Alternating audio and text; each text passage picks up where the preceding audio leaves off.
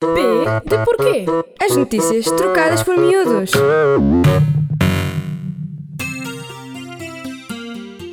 Nove quatro dois. Quem tem razão? Os professores ou o governo? Olá, público explorador! Hoje no P de porquê vamos tirar-vos as dúvidas que têm sobre o 942. O que é que significa realmente o 942?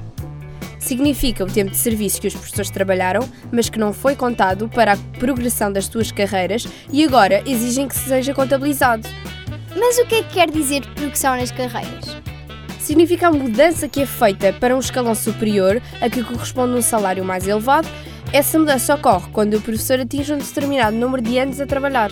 Por que foi congelada a progressão das carreiras? Quem vai responder a esta pergunta é a professora Ana, que o Francisco foi ouvir sobre o 942. As notícias trocadas por miúdos.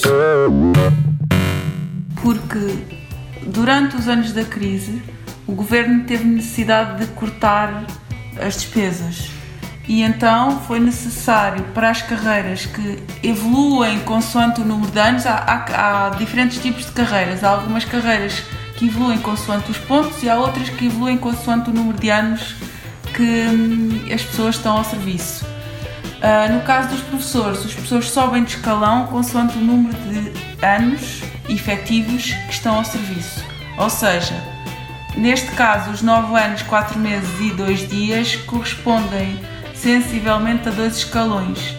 A polémica existe toda porque, supostamente agora, passados os tempos de crise, os professores querem ver devolvido esse tempo de serviço que ficou congelado lá atrás. O processo 942 não afeta todos os professores, como é o caso da professora Ana.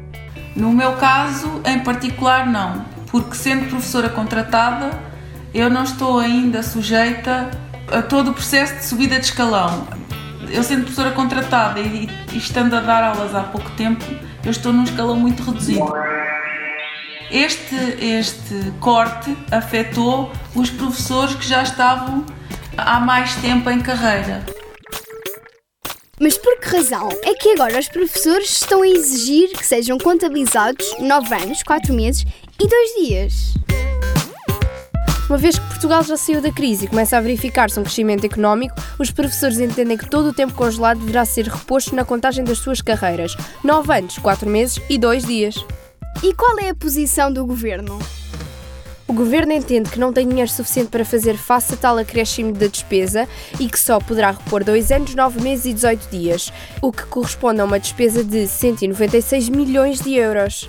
Se descongelasse a totalidade dos 9 anos, 4 meses e 2 dias, daria uma despesa de 635 milhões de euros por ano e com a agravante que se repusesse esse tempo aos professores, também o tinha de fazer com as outras carreiras especiais da função pública, nomeadamente com os militares e com os oficiais de justiça, totalizando assim uma despesa de 1.209 milhões de euros por ano.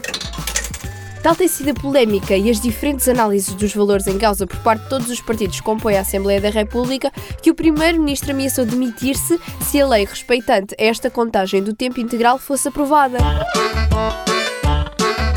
Na passada sexta-feira, o tempo de recuperação foi chumbado, ou seja, o primeiro-ministro não se demitiu, mas os professores prometeram continuar a lutar.